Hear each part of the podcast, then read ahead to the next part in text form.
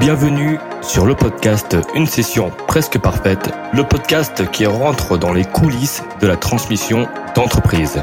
L'objectif Aller à la rencontre de dirigeants qui ont vendu ou qui ont tenté de vendre leur entreprise, mais également échanger avec des avocats d'affaires, des investisseurs, des conseillers en session d'entreprise pour obtenir toutes les clés de réussite d'une telle opération.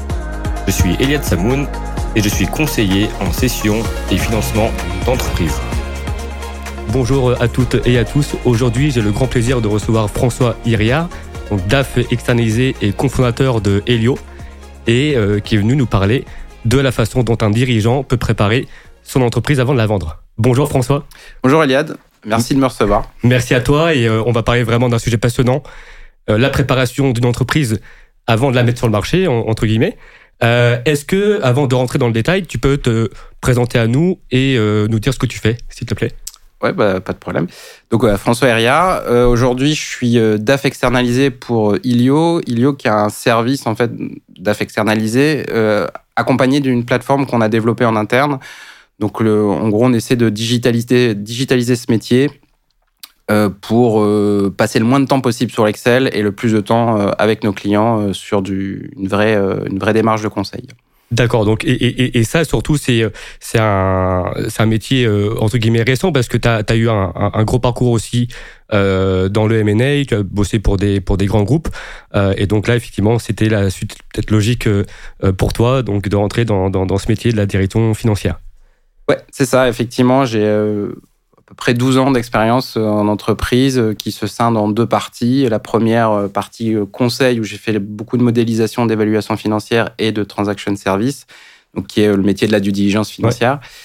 Euh, dans, des, dans un grand cabinet. Et ensuite, euh, je ne sais pas dans quelle mesure je peux citer les noms. Ou... Oui, bah, bah après, c'est euh, si tu, tu, peux. Voilà, c'est surtout toi si tu, si tu as la possibilité, on va dire. Mais... Ouais, ouais, moi, j'ai pas de souci. Donc, j'ai travaillé dans un petit cabinet qui s'appelle.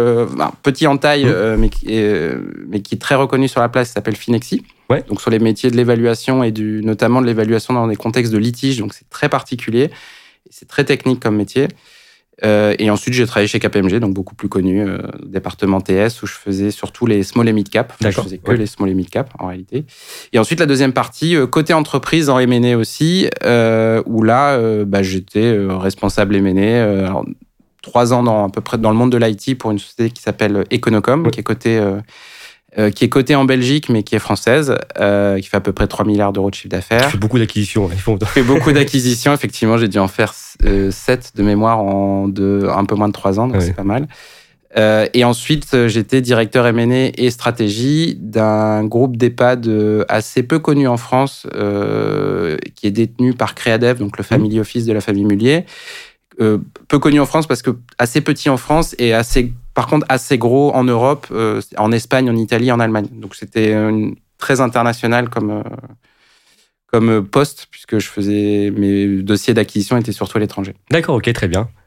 Mais finalement, donc un, gros parcours donc euh, financier et, aussi stratégique, donc qui, qui va te permettre justement de répondre euh, au, sujet du jour, euh, qui est la, la, préparation, la bonne préparation du moins euh, d'une entreprise à la session. Donc première question, François, si, si, si t'es partant, est-ce que alors comment préparer déjà financièrement parce que c'est ton sujet.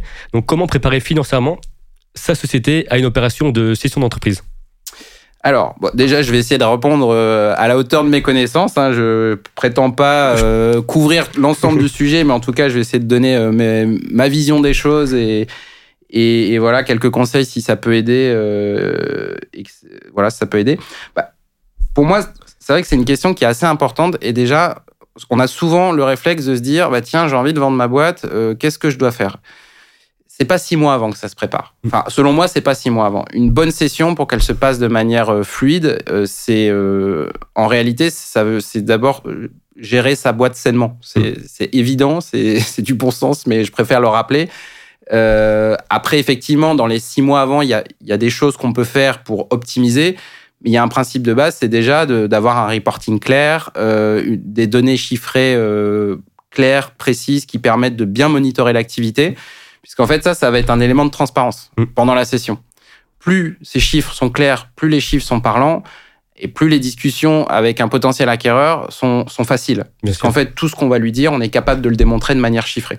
Donc Exactement. ça, pour moi, c'est un principe, c'est vraiment la base, quoi. C'est si on commence déjà à triturer les chiffres dans tous les sens, essayer de réconcilier pour démontrer qu'on est en croissance, qu'on est rentable, déjà un petit souci et la confiance aura beaucoup plus de mal à s'installer que quand on a mis au clair ces chiffres, sont suivis déjà depuis quelques années, qu'on a du recul, ce qui nous a permis aussi de comprendre son activité, de la maîtriser, de comprendre les mécaniques qu'il y a derrière, et donc derrière d'aller la vendre. D'expliquer que bah, quand il se passe telle, telle chose, c'est tel impact sur la boîte, telle autre chose, c'est tel autre impact, et de pouvoir le montrer sur à travers les chiffres. Exactement, bah c'est vrai que c'est, euh, on le rappelle parce que c'est, euh, on- n'a pas l'impression que ce soit un, sujet en soi, mais effectivement, euh, ça va, c'est ultra important vraiment si, je peux me permettre pour la partie communication avec les acheteurs, parce que le moindre, la moindre chose qui n'est pas expliquée, justifiée, ça peut faire fuir soit l'acheteur ou ça peut avoir un impact indirect voire direct sur la, la valorisation. Donc effectivement, c'est très bien que tu le rappelles parce qu'on n'a pas forcément tendance à le, à le dire assez, euh, assez suffisamment. Ouais, et j'irai un peu plus loin, c'est-à-dire que avoir des, chi- un suivi clair, propre, euh, donc un reporting financier, euh, c'est bien. Mais pour moi, le bon reporting financier, c'est justement le reporting qui va au-delà de la finance. C'est-à-dire qu'il faut être capable de connecter la donnée opérationnelle et la donnée financière. Une boîte qui est capable de faire ça, je vais pas dire que ces discussions avec un acquéreur, ça va être une promenade de santé, mais elles vont être beaucoup plus simples. Mm. Parce que vraiment, on est, on est capable de relier les deux. In fine, la finance, c'est c'est le reflet de la, de la santé de la boîte et c'est le reflet de l'activité. Donc, quand on est capable de connecter euh, toute sa donnée opérationnelle euh, à sa donnée financière, bah, finalement, là, on donne une, une lisibilité complète à l'acquéreur et il est vraiment en capacité de prendre des décisions. Et comme tu le disais, si on est moins c'est transparent et plus les négociations sont difficiles et surtout plus l'acquéreur va utiliser ça pour baisser le prix. Exactement. Dans le, dans le rapport des forces. Et, euh, et donc, pour rester, tu as, parlé donc de la partie financière et effectivement opérationnelle. Donc, on va aborder ces deux sujets-là parce que c'est deux, deux éléments essentiels d'une d'une d'une bonne session. Il y a évidemment le côté juridique et fiscal, mais euh, Ouais. euh, ça, c'est évidemment, c'est avec la- les, les avocats. Mais donc, c'est la partie financière, déjà, euh, euh, quels sont les éléments clés selon toi euh, avec euh, l'expérience que tu as, euh, que l'on doit prendre en compte pour, pour voir effectivement si sa société est sur la bonne trajectoire et si elle peut avoir effectivement une potentielle valeur auprès des acheteurs. Alors déjà, moi, je, enfin, je sais pas si dans le M&A on couvre par exemple les levées de fonds, mais je vais tout de suite faire la distinction Ouais, parce qu'on regarde pas du tout les mêmes choses. Mm. Quand on parle d'un deal M&A, on va dire classique. Donc moi, sur le secteur que je connais, donc c'est surtout des PME, voire ETI, mais grosso modo des PME, donc des sociétés de taille petite et moyenne. On va pas du tout regarder les mêmes choses que quand on parle d'une start-up. Tout à fait. Euh, parce que déjà la startup généralement et structurellement, enfin généralement elle est pas rentable, structurellement non parce que c'est quand même son but à terme. Euh, donc sur une PME, euh, bah, c'est les éléments assez classiques, c'est les éléments, les éléments qui vont être regardés en due deal. Donc c'est-à-dire le, le chiffre d'affaires, la rentabilité généralement on regarde les bidas. Mm. Alors évidemment selon les secteurs il y a des nuances parce que quand on est par exemple sur des business liés à de l'immobilier eh ben, ça va dépendre de la détention ou pas de l'immobilier, mais bon, c'est du détail. Grosso modo, on regarde les bidas, qui est peu ou pour le résultat d'exploitation. Oui. Euh, et ensuite, on va regarder la dette financière. Donc, c'est vraiment les trois gros agrégats euh, qui vont être vraiment scrutés en détail euh, et qui vont conditionner la valo. Et pourquoi on regarde ces agrégats? Bah, C'est tout simplement lié aux méthodes de valo qu'on utilise euh, pour, euh, pour ces sociétés-là. Euh, donc, principalement, encore une fois, sur les PME, on est soit sur du multiple, des bidas, Mm. euh, soit sur du DCF. Généralement, ils font les deux. Euh, ils vont faire un mix des deux méthodes. Soit ils vont en retenir qu'une des deux, soit ils vont faire une moyenne pondérée en- qui peut être pondérée différemment de 50-50 selon le contexte où on va considérer, par exemple, qu'un DCF est plus pertinent qu'un multiple Mm. ou inversement. Euh, donc voilà, donc le multiple d'EBITDA, bah, on comprend l'impact de sûr. la définition de l'EBITDA, hein, parce que Oui. c'est une simple multiplication. Le DCF, c'est un peu plus technique, mais en gros, euh, bah, on va partir quand même des agrégats qu'on va projeter dans un business plan euh, qui va rentrer euh, en input dans le, dans le modèle de valorisation de DCF. Euh, et donc, on va aussi regarder pour le DCF la conversion de l'EBITDA en cash. Ça, c'est clé. Et, et justement, est-ce que tu peux nous, nous, nous en dire davantage sur, euh, pour, pour que les, les, les, gens qui nous écoutent comprennent bien les distinctions, justement, enfin, voilà, quand on parle de la conversion de l'EBITDA vraiment, qui est un potentiel en final de, de, de flux de trésorerie, en fait, Ouais, hein, mais sûr. qui n'est pas euh, vraiment le, le, le, le flux final. Donc, euh, c'est quoi la différence, euh, du coup, la... Alors la différence, euh, c'est ce qu'on appelle le besoin en fond de roulement. Alors c'est un peu le, la notion. C'est vrai que c'est une notion complexe. C'est toujours une notion. Les gens ont beaucoup de mots à la bouche et on se rend compte en grattant un peu que bah, c'est pas toujours une notion claire et c'est normal. C'est une notion un peu technique. Si, je la résumerai simplement en disant juste que c'est en fait c'est ce qui va, c'est le décalage qui existe entre donc un résultat d'exploitation, un EBITDA et euh, les flux financiers, les flux de cash qui en résultent. Et ces décalages, c'est tout simplement bah, les, les, délais d'encaissement euh, sur le chiffre d'affaires, mmh. les délais de paiement euh, chez les fournisseurs et ensuite les stocks. C'est les trois principaux. Après, on a aussi les dettes fiscales, sociales. bon, là, généralement, on est quand même sur des, des, des quantums un peu plus faibles. Mmh. Mais vraiment, le, les trois gros drivers de ce fameux BFR, donc qui créent la différence entre un EBITDA et un flux de trésorerie d'exploitation, c'est vraiment ces décalages. Et, et, donc toi, donc justement, de quel, quel conseil tu donnerais à un dirigeant euh, voilà, qui envisage de vendre et qui se dit, euh, tu viens de parler donc de, de, ces trois éléments, enfin surtout de l'EBITDA qui euh, qui est la base euh, dont on se sert pour, euh, pour, pour faire la valorisation. Euh, mais quel conseil voilà, je, tu, tu, pourrais donner à un dirigeant pour bien préparer peut-être ses agrégats ou voir qu'est-ce qu'il pourrait faire, qu'est-ce qu'il pourrait mettre en action pour augmenter la rentabilité, augmenter le, le bah. multiple, même à augmenter même le multiple. Ouais, tout ça. ouais alors il y a plein il y a plein de choses à faire euh, sur les bidas déjà c'est ce qui est intéressant alors c'est pas toujours facile d'avoir l'info mais c'est déjà de se renseigner sur son secteur est-ce ouais. qu'on est on va dire dans le benchmark de rentabilité? Euh, ça c'est important parce que quand on y est il y a toujours de la petite optimisation mais il n'y a pas grand chose à faire, puisque grosso modo, c'est la performance moyenne du secteur. Alors, sauf si on est bien meilleur que les autres, qu'on a, ou qu'on a une techno, un, des, des, une organisation qui est vraiment très particulière et qui permet d'être beaucoup plus performant que les autres. Mais généralement, une fois qu'on a atteint la cible de son marché, euh, dans une fourchette évidemment, il n'y a pas euh, mille, mille, choses à faire. Mais pour ceux qui ne le sont pas, bah déjà, on, le, regardez les charges fixes, premier conseil, parce que mmh. c'est le, le truc simple à faire une charge fixe euh, qui a pu sa pertinence dans un compte de résultat, bah, là, sa suppression, ça a un impact à 100% sur le, la rentabilité. Donc, c'est non seulement une analyse assez facile à faire, mais en plus extrêmement efficace quand on, euh, on identifie de la redondance ou des coûts euh, qui ne devraient pas être là. Euh, ça permet aussi éventuellement, alors là on va rentrer dans les retraitements, mais d'identifier des choses un peu exceptionnelles mmh. pour les isoler, les mettre à part en disant, en disant au vendeur, ok, c'est dans mon compte de résultat, mais en fait, c'est euh, lié à un événement exceptionnel, ça ne ça se reproduira pas les autres années, donc on l'enlève parce que l'année prochaine, vous n'aurez pas ce coup-là. Euh, et après, il y a un gros travail au niveau des, de la marge brute et de la marge sur coût variable. Donc là, c'est du travail un peu plus technique, c'est un peu plus euh, du fine-tuning ou de l'orfèvrerie, où là, il faut aller vraiment regarder, et c'est là où on va rentrer plus dans les opérations. Ouais, de, de comprendre comment elle se forme, cette marge brute, comment se comportent les charges en fonction du chiffre d'affaires et d'aller essayer de trouver des optimisations. Je donne un exemple très concret. Euh, un de mes clients euh, dans le e-commerce, par exemple, récemment a, a, renégocié ses contrats de transport. Donc. Il a gagné euh, plusieurs points de marge euh, rien que rien qu'en faisant ça, puisqu'en fait, il y a un coût de transport à chaque produit envoyé. Donc l'impact sur la rentabilité est énorme. Même de négocier quelques centimes, bah, fois des volumes très élevés ça, ça a des gros impacts. Donc, vraiment, y a, y a, pour moi, il y a deux blocs à regarder. Il y a tout ce qui est variable, mmh. où euh, bah, ça va être euh, entre, à l'échelle unitaire, euh, peut-être un raisonnement de centimier, mais sur le volume global, ça peut être des montants énormes. Euh, et ensuite, le, la partie coût fixe, qui est un peu tout simplement du cost killing, mais il faut pas, faut pas être en excès dans cette démarche, parce qu'à un moment, un, un acheteur, si les charges fixes ne, ne sont pas en adéquation avec l'activité, un acheteur va le voir Tout à fait. et va venir les rajouter. Donc, faut, encore une fois, faut être raisonnable. C'est vraiment si on identifie des charges qui ont plus lieu d'être euh, ou, euh, ou de la redondance. Euh, oui, pourquoi pas. Après, venir enlever une fonction essentielle au fonctionnement de l'entreprise, c'est mettre à risque l'entreprise et en plus, on ne sera pas crédible devant un acheteur. Tout à fait. Donc, bien comprendre euh, la, la, structuration des coûts. Euh, ouais. et, et, au final, c'est ça paraît, euh, ça paraît parfois dans le détail, mais comme tu l'as dit, en volume, ça peut représenter un montant important qui peut, qui peut avoir un impact positif ou négatif sur la, la valo.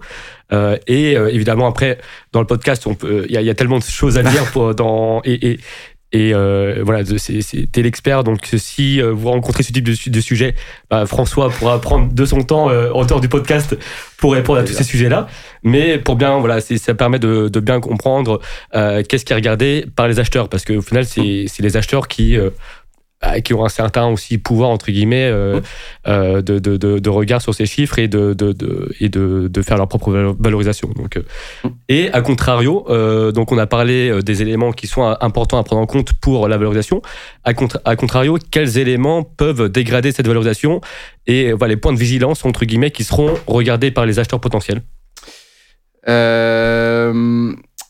alors, les points de vigilance. Bah, déjà, il y a une il y a un élément qui est vraiment regardé, c'est euh, la récurrence. Euh, même si on n'est pas sur des, sur des euh, business type SaaS, enfin, quand je parle de récurrence, c'est plus global. C'est-à-dire, est-ce que le volume d'affaires qu'on constate dans le chiffre d'affaires, c'est vraiment un volume d'affaires stable? Même quand, typiquement, quand on est dans le conseil, par exemple, mmh. qui n'est pas par définition un, un business de, de récurrence, c'est de se faire une idée sur la capacité de la société à reproduire le même volume d'affaires, voire même plus l'année prochaine. Donc ça, c'est quelque chose qui est très regardé puisque finalement, c'est ce qu'ils achètent. Hein. Ils mm. achètent un, volume d'activité, ils achètent un portefeuille client.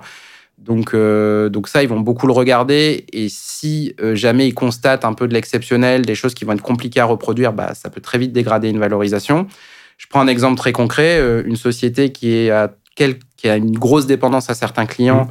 avec un horizon de renégo de contrat à six mois bah, clairement, euh, ils vont le regarder ah très très près et je pense que ça fera l'objet d'une clause dans le contrat qui viendra ajuster le prix mécaniquement en fonction du maintien ou de la perte du, hmm. du contrat. Donc la dépendance, ça, ils vont beaucoup regarder ça. Euh, ils peuvent aussi regarder la dépendance à des fournisseurs puisque dans certains business, euh, le fait d'être approvisionné par, par des fournisseurs va directement dicter la capacité de la société à, avoir une activité tout, en fait, tout business n'est pas forcément dépendant de. La, complexité n'est pas forcément dans le fait d'aller chercher, d'aller générer du chiffre d'affaires et chercher des clients. Il y a certains business où l'enjeu, c'est d'avoir le bon fournisseur pour délivrer. Donc là, on aura le raisonnement inverse, on va regarder les fournisseurs. Euh, qu'est-ce qu'on peut regarder? Et puis après, de manière générale, on va regarder, et c'est là où c'est le point que tu évoquais tout à l'heure, euh, la notion de risque. C'est-à-dire, est-ce que la société. C'est un peu du contrôle bête et méchant, mais qui est extrêmement important. Est-ce que la société fait correctement ses déclarations fiscales? Social. Euh, moi, j'aimais bien regarder, enfin, et plus j'avance et plus je pense que c'est un vrai sujet euh, aussi, un peu de qualitatif euh, sur la partie RH. Un turnover, ça coûte très très cher des sociétés. Je, je, je m'étais amusé, c'était pas c'était pas le terme, mais j'avais fait le calcul dans notre activité d'EHPAD quand j'étais salarié d'un de l'impact du turnover en marge d'EBITDA. C'était impressionnant. C'était vraiment impressionnant. Surtout euh, dans, dans, le secteur de, des EHPAD, euh, qui, a été très mouvementé finalement. Donc, euh, ouais, c'est ça. mais c'est très important le turnover. Et, parce que même quand on rachète une boîte, l'acheteur, comme tu l'as dit, le, en fait, le, recrutement, la, difficulté du recrutement, non seulement dans, en, termes de, de, temps et en termes de, de, de coûts financiers, c'est tellement, ça peut être tellement important, euh, être important que c'est une des raisons qui motive un acheteur à vouloir acheter une boîte. Oui, bien sûr. Parce que euh, elle va acheter euh, les, les, experts, l'expertise directe, mm. sans passer par, par, par des, des, recrutements qui peuvent être très coûteux si, si c'est un mauvais recrutement. Donc, Ouais, et puis les, les, les tendances, on va dire, des dernières années sur le marché, c'est quand même qu'il y a un problème, il y a une raréfaction des, mm. des talents. C'est compliqué de recruter, surtout sur de la main-d'œuvre très qualifiée. Donc il y a un vrai enjeu de pas perdre les équipes et on sait qu'une opération de quand il y a une cession euh, de la propriété d'une entreprise, c'est toujours un événement assez euh, dire mouvementé pour les salariés et il faut vraiment réussir à les, à les rassurer, à ce qu'il n'y ait pas de il y, a souvent beaucoup de rumeurs à ce moment-là dans les entreprises. Je pense que tu l'as vécu aussi, mais quand tu, quand euh, quelqu'un arrive en costume euh, qu'on n'a jamais vu dans les bureaux et qui parle qu'au patron, bah, ça forcément ça chuchote dans les couloirs. C'est pour ça que nous on, on, le, on, évite c'est vrai de de, euh, de faire ça parce que justement on, sait à quel point la le, la confidentialité du du, du, du sujet peut être impactante et peut parfois même dans les situations un peu critiques peut faire capoter un deal. Donc c'est vrai que c'est euh, c'est aussi euh, un élément euh, effectivement à prendre en compte. Il y a un autre élément sur lequel je voulais revenir, j'ai oublié de citer sur justement les, ce, qui peut faire, ce qui peut dégrader une valo, et puis de manière générale, ce qui peut même être carrément deal breaker, c'est aussi les capex. Ça, c'est important. Alors, je, parle de, surtout lié à mon passé dans, dans l'AFRA, mais... mais typiquement, une maison, un EHPAD qui n'est pas entretenu, bah, c'est compliqué à acheter parce que c'est des travaux énormes derrière pour le repreneur. Surtout que bon, il y a des, il y a que c'est quand même un métier qui est quand même euh, pas non, que mais- financier Mm. et enfin, qui ne doit pas être que financier. Il y a quand même une responsabilité énorme. On s'occupe de personnes dépendantes. Donc, et puis même les, normes obligent à ce que les bâtiments soient irréprochables et c'est tout à fait normal. Euh, nous, c'est quelque chose qu'on regardait énormément. C'est-à-dire que quand euh, on était très vite, et sur c'est des établissements où on, on parle très vite en millions d'euros de travaux. Euh, donc, euh, mais ça, ça, ça peut s'appliquer dans plein de domaines. Bien sûr. Le, le, le, le domaine du logiciel, euh, si le code il n'est pas euh, entretenu tous les ans, il n'y a pas euh, ce qu'on appelle la refacto, de la simplification, euh, de l'optimisation, des mises à jour, euh, parce que les langages évoluent tout le temps, Mm. euh, en train de le faire d'ailleurs chez nous. Ça, ça coûte extrêmement cher et ça peut même coûter le logiciel en, en lui-même si, euh, si on n'a on n'a pas assez régulièrement investi là-dedans. Donc le capex, en fait, c'est vraiment, c'est comme avec votre maison, quoi. Quand tu vas vendre ta maison, si tu n'as fait aucun travaux dedans en 10 ans, bah clairement, le prix de vente, il va, il va, il va en être directement impacté. C'est exactement pareil pour une entreprise. Une entreprise qui n'a pas entretenu, qui n'a pas fait les bons investissements au bon moment, elle va le payer très cher au moment de la session. Ex- Exactement. Et surtout, euh, dans tous les cas, même si vous euh, vous faites pas attention euh, à, ça en pensant que c'est pas pas important, bah, vous allez trouver dans tous les cas un acheteur euh, qui va euh, de, de, de, de par sa vision euh, des choses, bah, vous euh, vous rajouter, euh, enfin vous faire baisser le, le, le prix parce qu'il va juger nécessaire euh, de, de faire des investissements par la suite. Donc, dans tous les cas, même si vous bah, vous vous dites que c'est pas important, à ce moment-là, en fait, la vision du dirigeant vendeur, elle est si elle coïncide pas avec celle de l'acheteur, et il faudra trouver un, terrain d'ent- d'entente. Donc, ça fera partie effectivement des retraitements euh, et euh, que l'on va aborder eh ben, ju- ju- juste après d'ailleurs euh, sur euh, bah, voilà, quels sont les retraitements en fait. Ah, je, voulais revenir, excuse-moi, Ah, sur, un élément aussi qui, qui me paraissait très important. Tu as parlé aussi de, donc de dépendance client et fournisseur. Il y a aussi même le, le, le caractère intuitu personné Oui. euh, voilà, du dirigeant donc avec son entreprise et euh, qui même si euh, euh, même si le dirigeant va, va, va- dire pour assurer les acheteurs non mais euh, vous inquiétez pas euh, j'ai structuré l'entreprise et euh, les, les clients n'ont plus besoin de moi ou les fournisseurs idem l'acheteur il va vouloir vraiment être rassuré sur le fait que sans, sans le dirigeant la boîte tourne toujours donc ça c'est Ouais, c'est vrai, c'est vrai c'est un vrai sujet. Et on le voit souvent, alors dans les PME, il y a une vraie une génération là hein, qui Ouais, arrive à l'âge de la retraite. Et au-delà même de, effectivement, déjà, de- souvent les, les fondateurs peuvent tenir euh, pas mal de relations clients assez clés. Mais Mm. au-delà de ça, c'est vraiment, est-ce que si demain euh, la personne part, la, la société tourne même d'un point de vue purement organisationnel? Parce que quand la moindre décision est prise par la même personne, Ah du jour au lendemain, on leur dit bon bah elle est plus là. euh, Qu'est-ce qui se sûr. passe? Euh, Donc il y a aussi euh, notamment le hum, tout ce qui est plan de de j'ai oublié le terme mais de remplacement des dirigeants quand il y a une quand c'est une vente pour départ à la retraite ça ça s'organise longtemps à l'avance. Structurer la gouvernance aussi puisque quand on passe d'une société qui a été gérée pendant 40 ans par le fondateur à une société qui va être dirigée par un PDG salarié Mhm. bah, ça change tout en termes de gouvernance. Il faut il faut mettre en place des strates des contre-pouvoirs. Enfin voilà il y, a- il y a pas mal de choses à mettre Ah, en place. sûr. Et ça, ça, ça peut être un élément qui dévalorise ou au contraire qui valorise une entreprise. C'est ça. Oui, parce que l'acheteur, dans tous les cas, il va euh, souvent, pour se rassurer, vouloir euh, sécuriser le, le vendeur Ouais. avec un complément de prix, par exemple. ou, euh, euh, donc, c'est euh, c'est c'est euh, très important. Et, euh, et même, il y a aussi euh, au- il y a le caractère aussi parfois souvent familial des PME, parce qu'on travaille tous les deux pour des PME. Donc, euh, c'est pas des, des, des, des très grosses entreprises dans lesquelles euh, voilà il y a, il y a des milliers de collaborateurs. Donc souvent le, le dirigeant il a aussi un euh, c'est symbolique. Il a il a il, a une, une stature auprès de auprès des collaborateurs et qui fait que bah, si euh, demain il part euh, avec sa vision ça peut aussi même pour les collaborateurs c'est important de voilà de, de, de penser à tout prévoir. Mmh. parce que c'est vrai que c'est les acheteurs vont vouloir vraiment être rassurés sur l'organisation de, de la société on va parler maintenant des retraitements, si Ouais. t'es euh, OK, François. Ouais. Euh, désolé, hein, j'ai- j'avais fait un aparté parce que ça me paraissait, euh, ça me paraissait important aussi de, de le dire. Donc, euh, ouais, quels sont les retraitements donc éventuels et, et souvent même nécessaires hein, que, que que tu vois, euh, que tu as pu voir dans, dans les dossiers, euh, qui qui qui, euh, qui sont être, euh, qui vont être euh, faits par les acheteurs potentiels? Alors, je, je, je vais commencer par dire que je vais pas être exhaustif s'il y a des gens qui sont dans le métier. euh, Oui, bah, il y aura toujours des exemples que je vais pas citer Bien parce qu'il peut y en avoir des centaines. Euh, Ça m'est arrivé de, de, de voir des rapports avec euh, plusieurs dizaines d'ajustements. on peut être très très créatif sur le sujet, mais globalement, je, vais, je vais essayer de donner un peu les, les, les catégories principales. Donc, bah, déjà, évidemment, le premier agrégat qu'on va essayer d'ajuster, c'est le fameux EBITDA. C'est mmh. en fait au départ, l'objectif de la démarche, c'est de se dire bon, je constate un résultat d'exploitation, un EBITDA. Euh, de manière normative ou récurrente, euh, quel, est, quel est son vrai niveau? Et entre les deux, effectivement, il peut y avoir des ajustements. On a parlé d'événements un peu exceptionnels. On peut aussi parler, sur, notamment encore si on revient sur les business d'infra, de, de notion de run rate, par mmh. exemple. C'est-à-dire que typiquement, on donne un exemple très concret, parce que c'est vrai qu'on balance beaucoup de termes techniques, mais généralement, ça reste quand même des raisonnements de bon sens. Vous avez un réseau de magasins, un réseau de restaurants, vous venez d'ouvrir trois restaurants euh, au milieu d'année bah, évidemment, ces restaurants vont générer moins de chiffre d'affaires pour deux raisons. Parce que bah, déjà, ils ont ouvert en début d'année, donc euh, entre le, son premier semestre, ils n'existaient pas, ils ne mm. pouvaient pas générer de chiffre d'affaires. Et puis, il y a toujours un effet de montée en puissance. Donc là, on peut avoir deux ajustements, le run rate et le run up. Alors, c'est de l'anglicisme, mais c'est tout. Le run rate, c'est de se dire, bah, en fait, si j'avais ouvert ce resto au 1er janvier, en effet, 12 mois, euh, j'aurais pu rajouter 6 mois de chiffre d'affaires, mm. enfin 6 mois de rentabilité, parce qu'il y a quand même des charges aussi.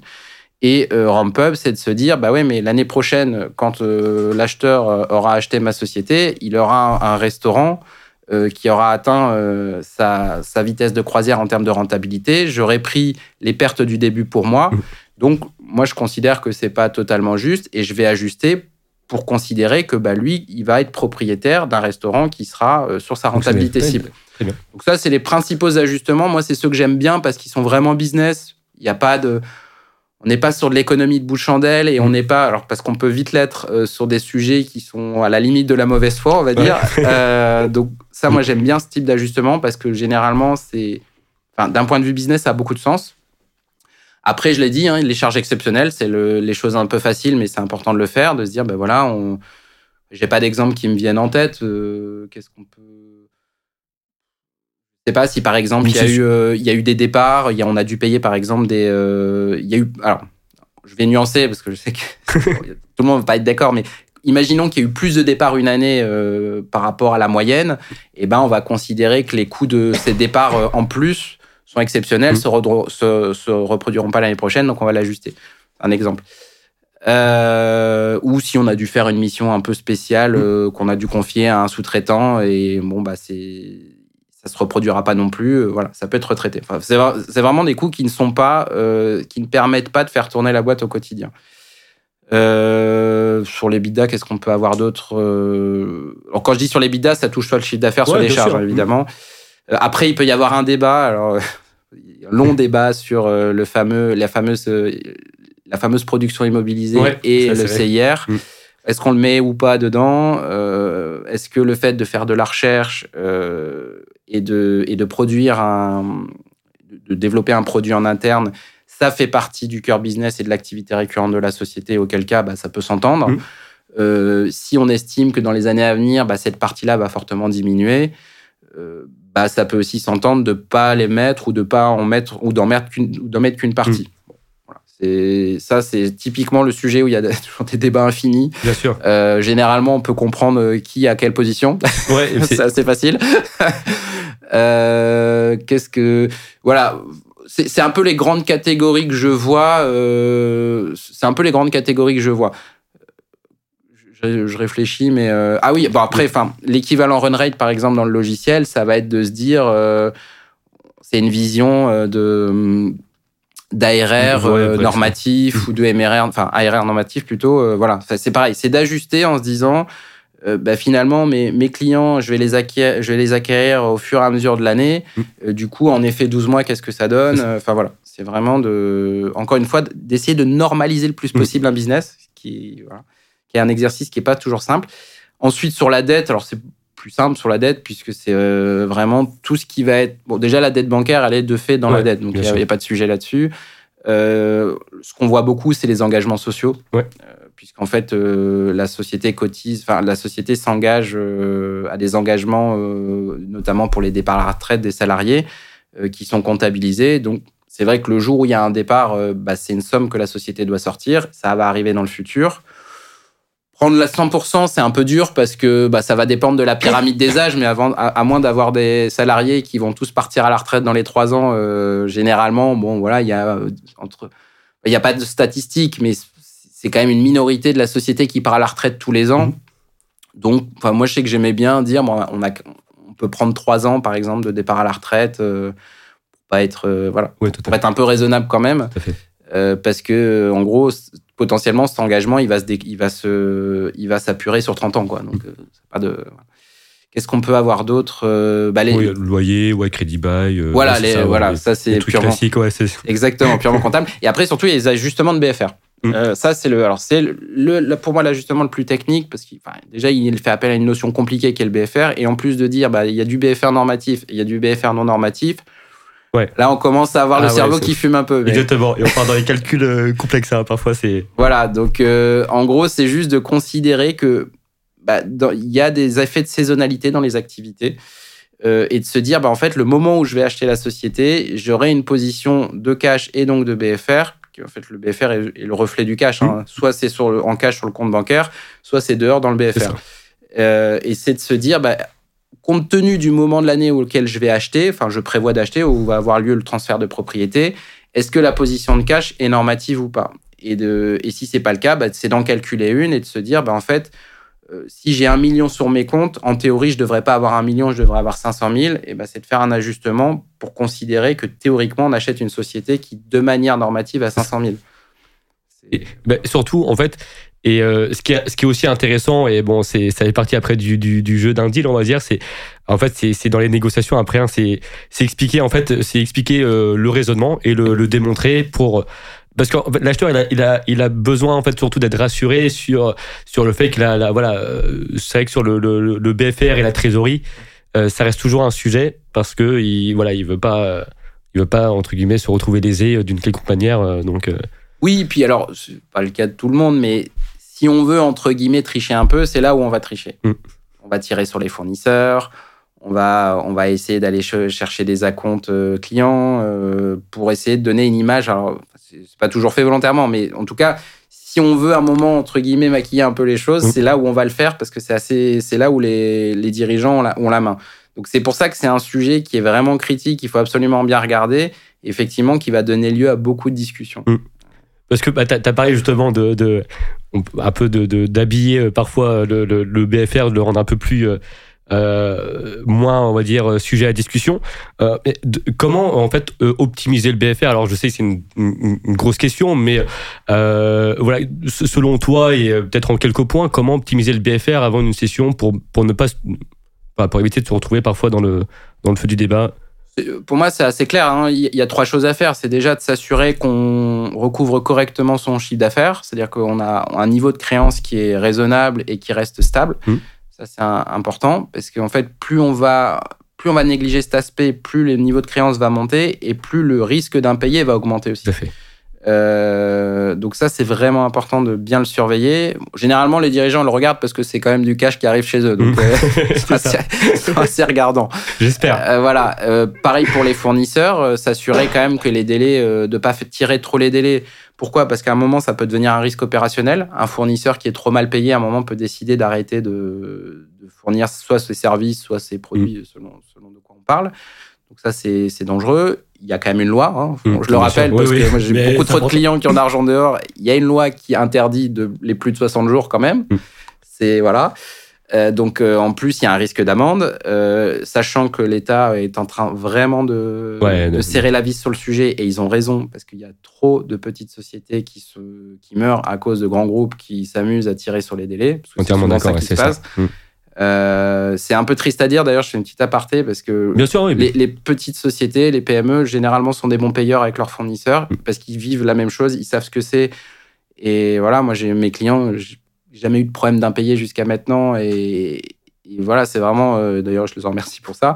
Et j'ai beaucoup de clients qui travaillent avec des gros groupes. Et quand je vois des délais à 90, 120 jours, je... trouve ça assez inadmissible et voilà, éthiquement très limite parce que euh, ils ont quand même le sort de ces boîtes entre les mains. En, enfin, entre, guillemets, euh, en otage euh, parfois certaines PME, parce que c'est vrai que les PME, et c'est pour ça que c'est un plaisir aussi de bosser avec ce type d'entreprise, c'est qu'elles elles sont souvent bien gérées en, voilà, en bon père, entre guillemets, bon père de famille. Hein, donc, mmh. elles, effectivement, elles comprennent l'enjeu de la trésorerie, et, et c'est vrai que malheureusement, on voit, on constate aussi parfois de, de, de, l'abus, enfin même beaucoup d'abus malheureusement du côté parfois des grands groupes. c'est vrai que... Et le dernier, le dernier élément à gérer et qui est le plus compliqué, c'est les stocks. Mm. Les stocks, c'est vraiment le nerf de la guerre parce que c'est le, à la fois, bah, ça a beaucoup d'impact et au-delà de ça, c'est ce qui est techniquement le plus compliqué à monitorer. Mm. Euh, parce que quand on parle de stock, on parle donc de logistique, d'entrepôt, et donc là, on est vraiment dans du process opérationnel. Euh, et d'ailleurs, dans les secteurs où il y a du stock, quel que soit le secteur, ceux qui s'en sortent le mieux, c'est généralement ceux qui gèrent le mieux leur stock. Euh, et c'est vraiment important parce que c'est un sujet complexe et c'est un sujet qui tue énormément de boîtes, euh, enfin, de manière générale. Quoi. C'est. Tu, tu l'as constaté même euh, dans le cadre de, de, de, de, deals que tu as pu mener, ça a été parfois un vrai sujet et, parfois malheureusement destructeur de, de, deals? Oui, ouais, je l'ai constaté mmh. et surtout, c'est compliqué à gérer parce qu'en fait, tout, tout va partir de la donnée. Euh, on sait aujourd'hui que c'est normal, hein, les PME sont pas équipées de la même manière qu'un grand groupe. Donc, avoir un bon ERP qui traque correctement le stock, c'est vraiment compliqué. En fait, c'est vraiment la digitalisation à les clés là-dedans. Ça veut dire euh, du code barre partout, euh, qui est bipé au bon moment. Et, le gros problème, pour le coup, c'est un sujet qu'on discute beaucoup actuellement avec, avec certains de mes clients. Ce qui est compliqué, c'est que c'est du digital avec de l'humain au milieu. Ouais. Et alors là, c'est un vrai sujet parce que c'est en fait la bonne logistique, c'est d'abord savoir gérer les hommes dans les entrepôts, les hommes et les femmes évidemment. Euh, et c'est compliqué. C'est compliqué parce que non pas qu'ils font mal leur travail, mais que bah il y a la, il y a ce qu'on voit sur euh, l'ordinateur, il y a la réalité de l'entrepôt. Euh, pour peu qu'il y ait quelqu'un qui ait laissé trois palettes au mauvais endroit, ça désorganise tout l'entrepôt. Euh, quand nous, on va regarder sur nos Excel les niveaux de stock, bah, on se rend pas compte, par exemple, qu'il y a des mezzanines, qu'il y a certains stocks qu'on peut pas mettre à certains endroits ou qui sont beaucoup plus longs à aller chercher. Et donc, euh, ça joue sur les délais d'envoi, donc sur le niveau de stock dans les entre. Enfin, voilà, c'est vraiment des réactions en chaîne. C'est vraiment le grain de sable qui, vient, qui rentre dans le, dans l'ensemble du mécanisme et qui peut vraiment euh, tout, tout casser, quoi. Donc c'est compliqué, c'est un sujet compliqué. Euh, et, voilà, quand il y a du stock, moi c'est vraiment le sujet numéro un que je conseille à n'importe quel dirigeant qui veut préparer une session, c'est de regarder son niveau de stock, de faire du benchmark. Euh, il y a, typiquement récemment, il y a une super étude là, qui est sortie euh, par Alma, il me semble, sur justement les principaux KPIs du e-commerce. Et il y a des sujets notamment sur la logistique et la conclusion, euh, sans surprise, c'est que les boîtes qui s'en sortent le mieux sont celles qui gèrent le mieux leur logistique et leur stock. Ah, mais je, suis, euh, je te rejoins entièrement, et notamment aussi sur, euh, c'est l'être d'ailleurs une de mes questions sur la partie aussi digitalisation, donc avoir un, bon outil ERP pour, pour bien suivre. Et ça, c'est très important parce que maintenant, en termes de productivité, en termes de, de ressources humaines, voilà, vraiment pour bien gérer une, entreprise, il y a de plus en plus de, de, de boîtes hein, qui développent en interne euh, des outils euh, pour, euh, pour, pour, pour, gérer au quotidien l'entreprise. Et, sachez, le dirigeant, pour les dirigeants qui nous écoutent, que c'est un, un, argument pour, pour l'acheteur, pour, pour la valorisation. Parce que c'est c'est souvent pour moi un, voilà, un capital euh, incorporel qui, euh, qui, qui, est important à prendre en compte maintenant, euh, de nos jours surtout. Donc, Oui, bah ça, ça, rejoint le sujet du CAPEX dont mmh. on parlait. C'est-à-dire que la, la, PME, par exemple, qui aura investi 500 000 euros dans un nouvel URP qui lui permet de, de baisser de, de 10 jours son niveau de stock, par exemple, bah, paradoxalement, oui, elle aura 500 000 euros de moins en trésor, mais ça sera valorisé. Enfin, non, ça doit être valorisé par l'acheteur. Euh, et donc, on va pouvoir justement, sur la normativité du BFR, pour y revenir, bah, pouvoir se dire, bah, en fait, l'année prochaine, il y a 10 jours de moins de stock. Tout à fait. Parce qu'on est en train de voir que ça diminue, ça diminue, qu'on s'est fixé un objectif et qu'a priori, on va l'atteindre. Et à l'inverse, si on fait pas cet investissement, bah, ça peut être une sanction. Ça peut être une sanction.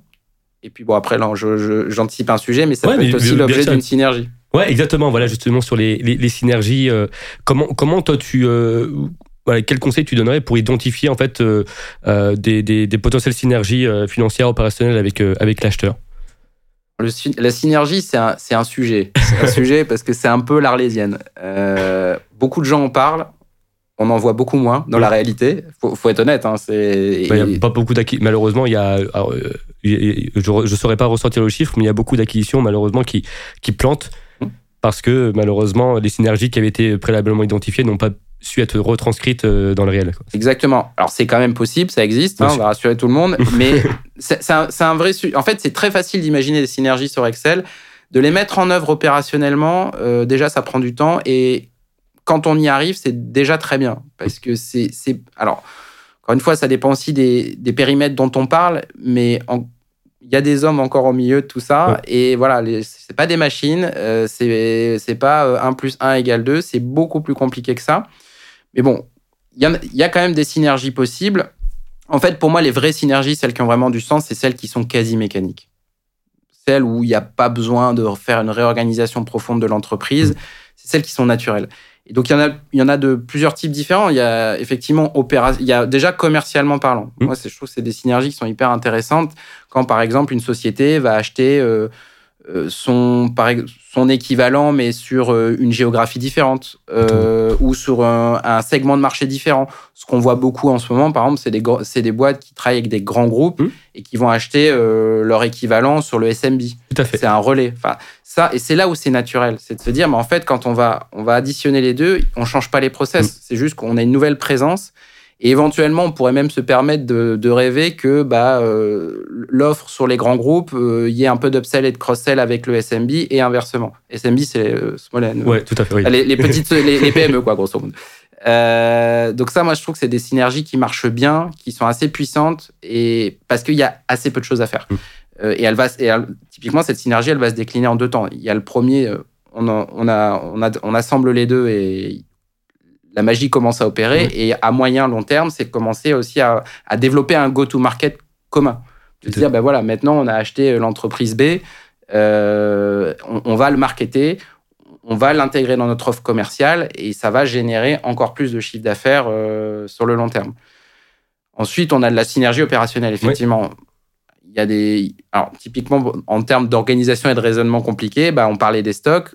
Deux entreprises qui ont des entrepôts on peut imaginer euh, abandonner un entrepôt et prendre un entrepôt plus grand, unique, mais ça, c'est un projet à 2-3 ans. Il réaliste, euh, faut être réaliste. Euh, parce que déjà, bah, les entrepôts sont peut-être pas au même endroit géographiquement. Ça veut dire que les salariés qui travaillent dans l'entrepôt, il faut qu'ils acceptent de bouger. Enfin voilà, il y a, ah énormément d'aspects. faire un déménagement d'entrepôt, c'est quand même assez complexe. Ça veut dire avoir prévu tous ces clients qui attendent des livraisons, bah, que voilà, il va peut-être avoir une période où ça va être un peu plus compliqué. Enfin voilà. Euh, opérationnellement parlant, pour moi, c'est, je dis pas qu'elles sont impossibles, mais c'est les plus compliquées parce que là, on touche à l'organisation de l'entreprise, au process et à leur business model. Mais voilà, ça peut totalement exister. Euh, après, alors, je pense que c'est dans opérationnel, mais on parlait des ERP. Typiquement, de dire, voilà, moi, je suis une, grosse ETI qui travaille sur SAP, euh, dit, bah, nous, on va, on va implémenter SAP dans la PME qu'on va racheter. Ouais, pas surtout implémenter SAP, c'est un sujet, quoi. Ah sujet coûteux et, long. ça, exactement. Mais voilà, ou, enfin, sans parler des SAP, mais d'autres logiciels, de se dire, bah voilà, nous, on a, on est, on s'est digitalisé au maximum, on est excellent là-dessus, on va introduire ça chez la cible. Oui, c'est envisageable, mais c'est compliqué parce que c'est du change management. Il y a des hommes au milieu, voilà. Donc, euh, mais c'est des synergies qu'on voit souvent et qu'on valorise. Euh, et après, il y a de la synergie euh, financière. Euh, il y a de la synergie financière. Un, truc tout bête, hein, mais quand, quand typiquement on va acheter une activité qui a une saisonnalité inverse de la sienne, mmh. bah, il y a une synergie financière naturelle sur le cash flow, par exemple. C'est-à-dire que quand il y a une activité en point bas, l'autre est au point haut et inversement. on peut avoir une synergie sur la dette quand il y a de la dette bancaire dans tous les dans, dans les des deux côtés, on va aller voir les banques et on va on va on va fondre la dette en une seule. On va on va prendre un pool bancaire, on va structurer sa dette. Donc du coup, on va pouvoir aller optimiser le taux d'intérêt, etc. Euh, ou on va, euh, bon là c'est, je sais pas si on peut appeler ça de synergie, c'est plus ta spécialité, mais utiliser par exemple la capacité euh, à générer du cash flow d'une boîte pour euh, justement l'acheter par de la dette. Tout à fait. Ça peut être une forme de synergie financière, c'est un LBO quoi. Euh, voilà. Enfin, moi, c'est les trois grandes catégories. Euh, après, si, il y a de la synergie fiscale. on n'en parle pas souvent, mais acheter une boîte qui a du report déficitaire, alors c'est pas toujours éligible, mais si on peut utiliser, tamponner ce report déficitaire, donc c'est quand on a fait des pertes par le passé, en fait, le, le fisc autorise les sociétés à utiliser cette perte passée sur les impôts futurs en disant, bah voilà, ça vient compenser le fait que vous étiez en perte avant.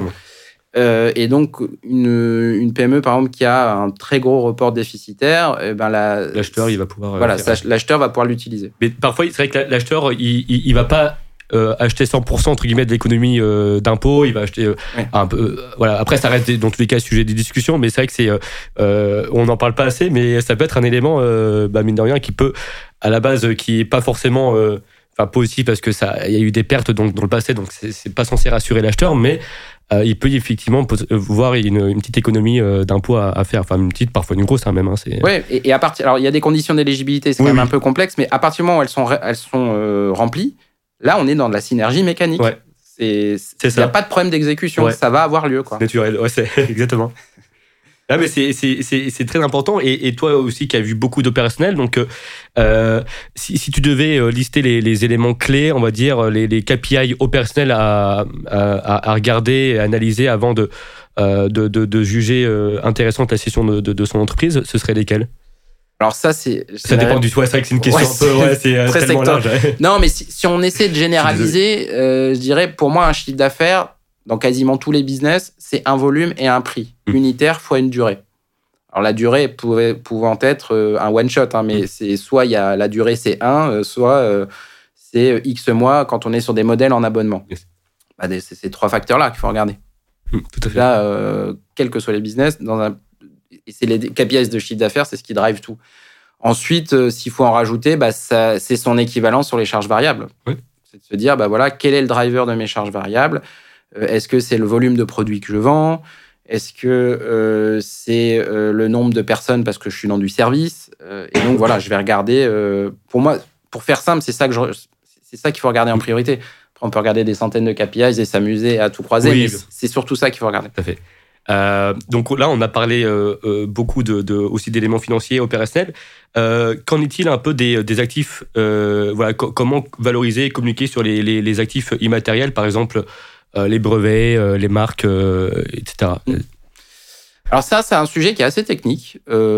souvent, enfin, on est content d'avoir des bons avocats sur le sujet, et il y en a pas tant que ça parce que c'est non pas que les avocats sont pas bons, c'est juste c'est vraiment un, domaine qui est très technique, très compliqué, et malheureusement encore avec une jurisprudence qui est pas toujours claire. Pour moi, c'est en tant qu'acheteur, côté acheteur, c'est d'abord un risque malheureusement. C'est-à-dire, est-ce que la société est vraiment propriétaire de ses brevets? Ça, c'est hyper important, ou de sa tech. Sachant que les brevets, bon, c'est assez facile à voir. Hein. On demande la preuve. Si on n'a pas la preuve, bon, voilà. C'est un peu blanc ou noir. En revanche, quand on est sur des sujets de, de logiciels, c'est compliqué de déposer. On ne dépose pas du code, par exemple.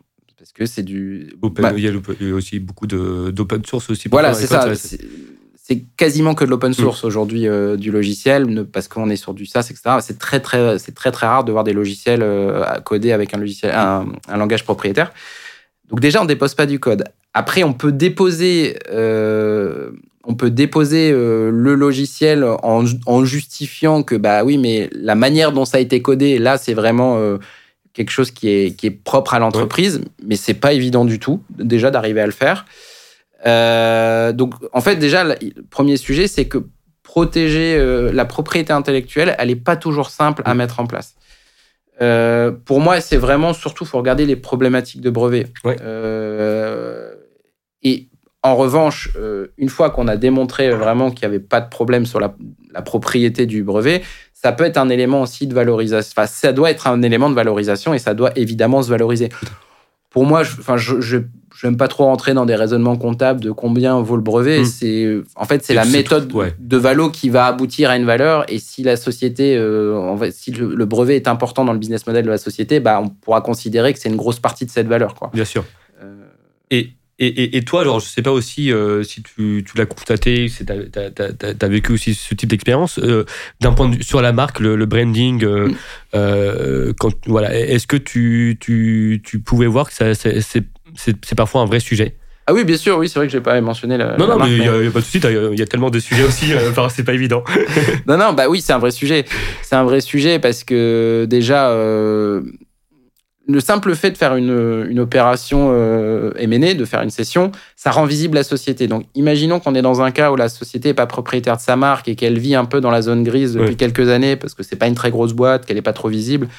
Euh, si le vrai propriétaire s'en rend compte, bah, il va utiliser euh, le contexte en se disant, bah, là, il y a une grosse somme d'argent qui s'échange, je vais un peu l'utiliser pour faire du chantage. Donc, c'est ça le principal risque que va, que, que va identifier l'acheteur. Donc oui, c'est un vrai sujet. Ça peut être vraiment problématique de ne pas être propriétaire de sa marque. Euh, j'ai déjà vu des opérations où soit le deal euh, bah, s'arrêtait là pour ce sujet-là, soit c'était la condition du deal de, au moment du closing, vous aurez régularisé le sujet de la détention de la marque. Alors ce que j'ai beaucoup vu, donc c'est que la marque est détenue par le fondateur et, le, il facture, ah facture euh, des enfin, de la redevance de marque à la société. Donc ça, généralement, l'acheteur demande, demande à ce que ça s'arrête. Bien sûr, oui, je et pense. Que ça réintègre, euh, voilà. Mais parce qu'effectivement, euh, une marque, la valeur d'une société peut quand même beaucoup tenir à sa marque. Typiquement dans les habits. Soit on est sur de l'habillement, on va dire mass market ou typique. Enfin, je ne vais pas citer de nom, mais euh, où finalement, ce qui est acheté, c'est le fait qu'on ait des habits en volume pas cher. La marque a peut-être moins de poids, mais quand on parle de la de, de, comment dire de pièces de mode ou même d'habits qui coûtent assez cher, la marque est hyper importante. Euh, si demain ils la perdent, euh, la, la boîte vaut plus rien, quoi. C'est vrai que tout dépend du secteur effectivement sur lequel on, on, se situe et surtout qui est la cible. voilà, si c'est du, du consumer, forcément, la marque et la réputation, c'est devenu un, un, vrai sujet. Euh, et euh, mais c'est euh, comme c'est intangible, c'est pas c'est pas forcément facile de le valoriser. Non. Et souvent, en fait, on, on, va pas forcément le valoriser, mais au, contraire, ça peut être, voilà, même par exemple, si on voit, alors c'est même un sujet qui, qui, peut paraître un peu insignifiant, mais qui l'est aussi. C'est vraiment les mêmes les notes Google, les, les avis. Oui. bah mine de rien, si, en fonction du business, bah, les acheteurs ils vont regarder ça et euh, ils peuvent vraiment s'en servir. Euh, on, a déjà été confronté au sujet, donc les, les acheteurs peuvent s'en servir pour euh, dégrader la valorisation ou se dire bah, est-ce que ça vaut vraiment le coup d'acheter ça? Parce que euh, la première chose qu'on fait, même en tant que consommateur, hein, souvent, même moi, je, vais, je vais regarder très souvent les, les avis Google et, et voilà, et, souvent on va, on va regarder surtout les, les, les mauvaises notes parce que c'est ce qui va, c'est ce qui va intéresser l'acheteur. Ouais, c'est sûr. Bah, la réputation, c'est un asset, hein, c'est sûr. Il y a des secteurs où c'est plus ou moins important. C'est globalement toujours quand même important parce que même dans des secteurs, entre guillemets, où des mauvaises notes, des mauvais commentaires sur Internet n'impactent pas directement l'activité, à terme, ça va finir par, l'être. Donc, c'est toujours important. Mais c'est notamment, je pense au B2B où là, c'est clé. C'est sûr que des avis Google euh, qui, sont, euh, qui sont vraiment pas bons, par exemple sur du service, mm quasi la mort annoncée du, business quoi. Donc euh, et à l'inverse justement pour revenir sur la marque, on a vu plein de plein de sociétés assez connues maintenant de startups qui ont dû changer de nom parce qu'ils étaient un peu border et ça n'a rien changé à leur business. Au contraire, ils ont utilisé ça pour faire du marketing et refaire une campagne et ils ont encore plus explosé. Donc vraiment, voilà, c'est toutes les sociétés ont des actifs immatériels selon le business euh, modèle et le secteur ça va être la marque, ça va être le brevet ou ça va être juste la réputation. Mmh, et euh, il y a aussi un, autre sujet euh, qui euh, et, tu l'as évoqué tout à l'heure aussi, c'est la partie System IT aussi. Donc, et souvent, c'est vrai que les PME malheureusement n'accordent pas forcément de, de, de, gros budgets, on va dire, pour, pour ça. Et et on le voit, c'est devenu un vrai sujet. Donc, euh, euh, qu'est-ce que tu, tu, penses justement de, de, de, ça, de l'importance du système IT pardon, euh, dans une entreprise et d'un point de vue de, l'acheteur? Ah, Pour moi, c'est important à deux niveaux. le premier, c'est que bah, quand il y a un bon système IT, et généralement la due diligence se passe bien parce que la donnée est propre, c'est tout bête, mais voilà, c'est juste plus de transparence mmh. et de lisibilité sur la société. Et ça veut aussi dire que le, les dirigeants ont des vraies données pour piloter leur boîte. C'est quand même euh, important. Et euh, ensuite, euh, même à long terme post-acquisition, bah, effectivement, aujourd'hui, on est dans un monde tellement digitalisé que bah, la qualité du système informatique va jouer sur l'efficience de la société et donc, in fine, sur sa marge. Dire, moi, dans mon activité, je suis pas impacté par la digitalisation, je pense que c'est clairement se fourvoyer. Aujourd'hui, dans tous les secteurs. Vraiment tous les secteurs. Parler de l'EHPAD, on peut se dire oui, c'est très physique, c'est un bâtiment, c'est des gens qui s'occupent des personnes dépendantes. Mais les systèmes d'info dans les EHPAD, c'est juste, c'est hyper important en réalité. On, met, on peut mettre des capteurs, par exemple, pour prévenir des chutes. on peut. on va, en fait, c'est des, des, activités où on va le moindre. on va capter beaucoup de données parce qu'il y a beaucoup d'éléments à surveiller, à la fois sur l'état de santé des, des, patients, par exemple. Alors, effectivement, a la RGPD, etc., hein, dans la limite de, ce qui est possible par la loi. Et aussi, bah, c'est de l'immobilier. Donc, mm. euh, vérifier les, que la consommation d'eau, d'électricité, enfin voilà. Donc, la digitalisation, euh, typiquement sur ce secteur-là, c'est plusieurs points de marge d'EBITDA mm. euh, si c'est bien fait. Et je pense que c'est le cas dans tous les secteurs. Exactement. Donc, et, et, et, dans tous les cas, effectivement, si, si c'est mal fait, bah forcément, durant les due deals, bah, c'est en fait, il n'y a, y a, rien, euh, on va dire, qui va échapper. Euh, tout, tout, ce que vous essayez de cacher, entre guillemets, ou euh, dire de, de minimiser, vous inquiétez pas, euh, les, les, les, acheteurs euh, sont, sont très, euh, très, très regardants, ils vont, ils vont, ils vont tout passer au crible. Donc c'est important aussi parce que euh, c'est aussi l'intérêt d'avoir un expert comme toi aussi au, micro du, du podcast, c'est parce que souvent, on va parler souvent vraiment finance, en termes de, de, de, finance, on va parler de valorisation financière, etc. Mais au final, on se rend compte qu'il y a beaucoup de, de, de, sujets opérationnels, beaucoup de, de sujets euh, voilà, de, de, de structuration d'entreprise, de relations avec les, les, les fournisseurs, les, les, clients, qui rentrent en compte et d'avoir une vision donc 360 degrés euh, quand on euh, souhaite vendre son entreprise. Et pas uniquement regarder la partie financière, euh, toujours de faire un, un, lien avec les autres aspects.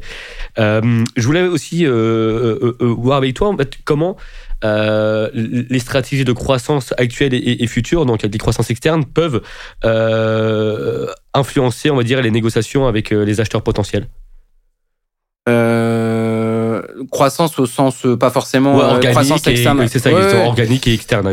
Ah bah, la croissance, clairement, ça sera valorisé dans une opération. Et, et, en fait, surtout comment la justifier.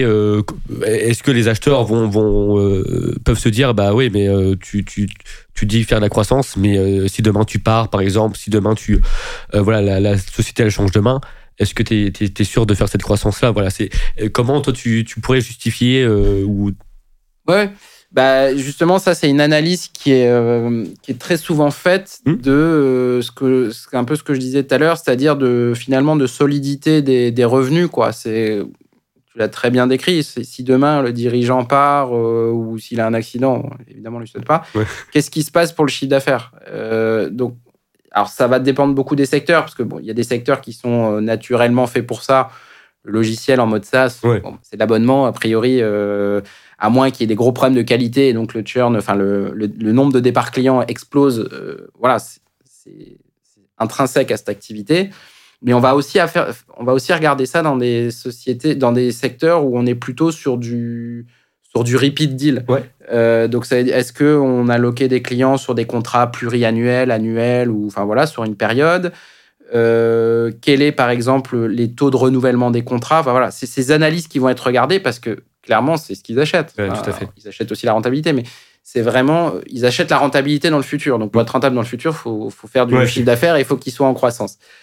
Euh, après, il y a le sujet, c'est souvent un gros sujet, ça. Ça dépend aussi des secteurs, mais généralement, la croissance a un coût. Ouais. Je, pense que personne ne va débattre. Et, effectivement, ben, en, termes de BFR, hein, c'est vrai que c'est. Voilà, en termes de BFR, hein. et puis bah, quand, on, par exemple, quand on a une activité qui dépend de l'ADS, donc de la pub en ligne, euh, bah, il y a un lien vraiment direct entre sa capacité à générer du chiffre d'affaires et les dépenses qu'on fait en publicité. Euh, donc on peut avoir le débat de euh, ah ouais mais vous n'êtes pas hyper rentable oui mais on est dans une phase de forte croissance et là on fait de l'acquisition et donc aujourd'hui notre stratégie c'est d'aller chercher du chiffre d'affaires donc il y a le débat de est-ce qu'on valorise ça en disant effectivement ils ont une croissance qui est hyper euh, qui est hyper forte ou est-ce qu'on dit oui mais du coup ça dégrade la valorisation donc sur mon multiple d'EBITDA ça change un peu la donne c'est c'est là où on va traiter le sujet via un retraitement. Mm. Mais c'est un vrai débat. Ah oui, bien sûr. C'est un vrai débat. Et, et par exemple, il y a une analyse que j'aime beaucoup dans le, logiciel, qui est euh, comparer le coût d'acquisition à, la. Le terme anglais, mais je vais le traduire à la lifetime value, c'est-à-dire le, chiffre d'affaires que va générer un client abonné pendant toute sa durée euh, en tant que client de la société. Parce qu'on s'est rendu compte, euh, avec certains excès des, levées de fonds et de la tech, que bah, y a des sociétés qui payaient plus cher que ce qu'allait lui rapporter le client sur toute sa durée de vie. Donc, c'est pour le coup un non-sens total. Donc, c'est aussi ça. Il faut regarder cet équilibre entre Mm. la croissance et le coût que la croissance a pour la société. Mais en tout cas, à mon sens, euh, dévaloriser, euh, enfin punir une société parce qu'elle fait de la croissance, euh, de la croissance saine, ça me semble un peu difficile. euh, à Bah, ça, parce qu'il y a- il y a des acheteurs parfois de mauvaise foi qui vont dire bah oui mais vous, vous dites vous allez faire euh, 20-30% de croissance mais moi si je vous achète demain je vais devoir euh, euh, voilà euh, euh, faire euh, fa- je sais pas faire des, des je sais pas des recrutements rajouter des, des, des coûts hein, en fait après voilà c'est euh, est-ce que c'est c'est la mauvaise foi ou, ou, ou ça l'est pas? Mais euh, il y a parfois bah, des acheteurs qui vont euh, vouloir euh, dire bah non euh, cette croissance là vous n'allez pas forcément la faire à, à 100% parce que moi demain voilà j'ai besoin de changer quelques trucs bon. Et parfois on retrouve j'ai- échangé aussi avec des dirigeants qui sont parfois sous sous complément de prix donc et et qui touchent jamais leur aussi leur, leur complément de prix parce que euh, qui est basé sur les bidas et euh, l'acheteur parfois va, va rajouter entre, en- entre temps des, charges, etc. pour, voilà, pour, euh, pour faire baisser les bidas, entre guillemets, pour ne pas payer le, vendeur. Donc, heureusement, voilà, la, grande majorité, on va dire, il y a des acheteurs sérieux, mais c'est vrai qu'on peut se retrouver parfois avec des, acheteurs de mauvaise foi, d'où l'importance de, bien tout regarder et de négocier. Ouais, bah, sur le sujet que tu pointes spécifiquement, euh, c'était un réflexe que j'avais quand j'étais dans le métier avant. C'était évidemment de toujours mettre dans le contrat que les charges imposées par l'acheteur Ouais. n'étaient rentraient pas dans le calcul euh, du complément de prix. Parfait, mais c'est très Les bien, c'est important. de- ouais, bah ouais. Ah oui, c'est un vrai sujet. Parce que sinon, euh, euh, t'as des acheteurs qui veulent tout négocier. Hein. Bah, bien sûr. C'est donc faut voilà, c'est important de, de, de prendre tout en compte et d'être prêt, on va dire, à répondre à toutes toutes ces toutes ces questions. Euh, on approche de la de la fin, euh, cher François. Vraiment, déjà, je voulais te, remercier. Euh, d'avoir répondu euh, présent euh, pour pour faire ce podcast. Je sais que c'est un sujet tellement euh, tellement compliqué euh, que compliqué et c'est- on peut pas rentrer dans les détails en une heure de de- d'écoute.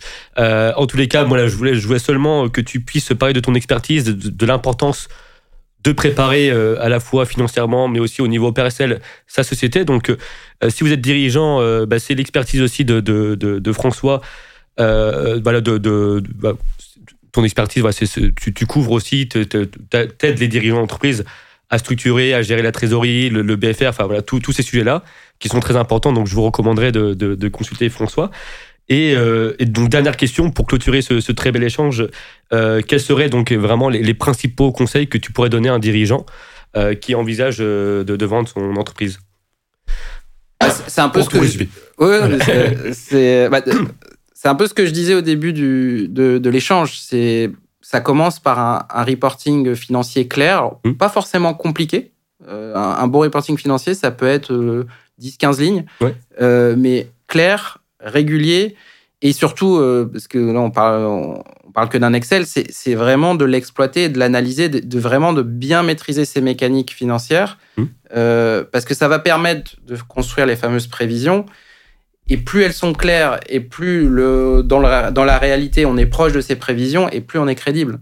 Euh, là, j'accompagne actuellement un client qui va démarrer euh, une série A. Euh, bah, il fait ses BP depuis trois ans. Donc, quand il va aller voir les investisseurs, il va leur dire bah, Vous ne me tanquez pas le BP de 30% parce qu'en fait, je le Ouais. fais chaque année. Alors, même si c'est une pratique de marché Ouais, euh, de- un de- peu inavouable, mais voilà. Et ça, c'est tellement puissant quand on peut dire Regardez, euh, il y a très peu d'écart.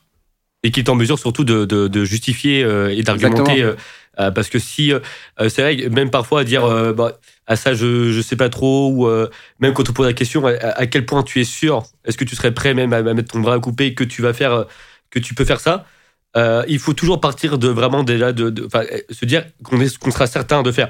Et si c'est mieux, tant mieux. Genre voilà, si c'est mieux après, il faut pouvoir le, le quantifier si on, on veut en faire augmenter le prix. Mais euh, je, suis, je suis entièrement d'accord avec toi sur le, le premier conseil de l'importance de de- d'avoir des reportings clairs et, euh, et, qu'on peut expliquer surtout. Voilà. En fait, moi, j'ai un, il y a toujours un truc qui m'a un peu gêné dans ce métier, pour être tout à fait Ouais. honnête, c'est que des fois, alors pas tout le temps, mais on pouvait rentrer dans des jeux de poker menteur, de je te donne pas l'info, Mm. euh, débrouille-toi avec. Faut pas oublier que le but, c'est quand même de, de créer de la confiance. Donc, si on joue trop à ce jeu-là, alors qu'on a une société qui en plus est saine, euh, vaut de l'argent euh, et a beaucoup de potentiel, pour moi, on se tire plus une balle dans le pied. Ouais. Il faut être transparent. Alors, je sais que des fois, on, ça, on discute entre concurrents et donc il y a quand même des sujets de confidentialité. Donc, évidemment, il y a des fois, parfois, certains sujets qu'on peut pas dévoiler parce que ça peut être considéré comme des secrets industriels, etc.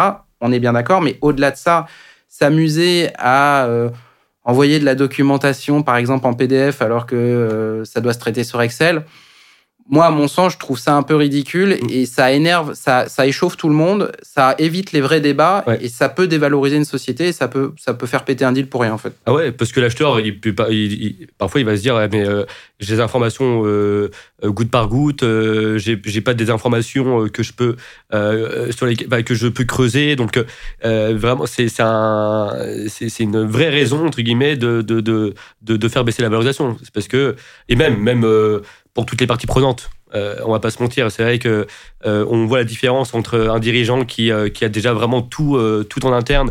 On lui demande un document, il, te le ressort très bien présenté, très bien fait.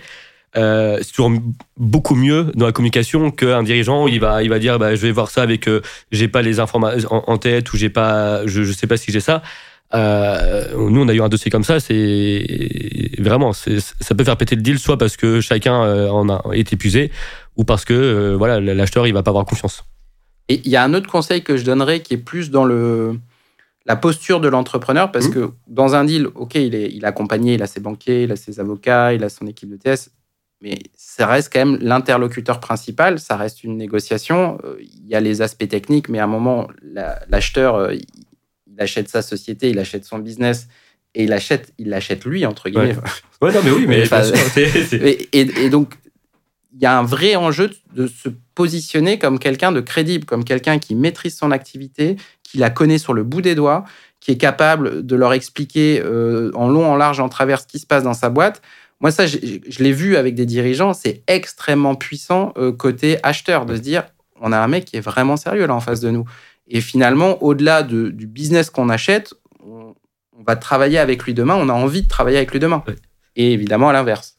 Fait. Euh, ne, pas se valoriser face à son futur acheteur et donc associé ou actionnaire, pour moi, c'est une grave erreur. Même pour le conseil, hein, euh, parce que plus on a d'informations, plus on va vous faire un dossier de présentation qui est, qui est clair, parce que mine de rien, même si le mémo, ça reste euh, aussi un, document marketing, euh, un mémo qui est clair avec des, éléments chiffrés à l'appui, ça rassure, ça, rassure d'emblée un acheteur parce qu'il aura déjà une bonne partie de, ses réponses dans le, le mémo, même si évidemment après euh, beaucoup de questions seront posées après, mais euh, voilà, c'est euh, que du positif. Donc c'est très important de, structurer financièrement ces éléments-là pour, bien vendre. donc premier point, donc est-ce que tu aurais d'autres conseils en, tête? Qui te viendraient à l'esprit Non, vraiment un suivi financier et opérationnel clair, c'est vraiment le plus important. Encore une fois, c'est un élément de transparence. Mmh.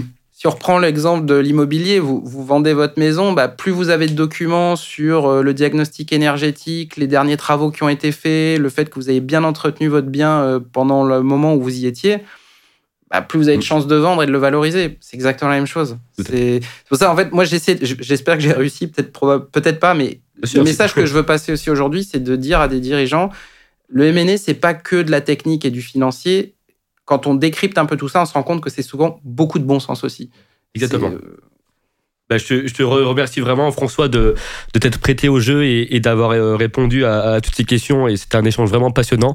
Euh, évidemment, on, pourrait y passer des heures, mais tu as aussi un emploi du temps très très chargé de ton côté. Et, donc moi, je, je, je, je recommande aux dirigeants qui nous écoutent euh, de, de, de, de, voir avec François surtout euh, les, ses aspects financiers et opérationnels, euh, parce qu'il voilà, il, couvre beaucoup, euh, ton expertise couvre beaucoup, beaucoup d'aspects euh, et, qui peuvent aider un dirigeant à bien structurer son entreprise.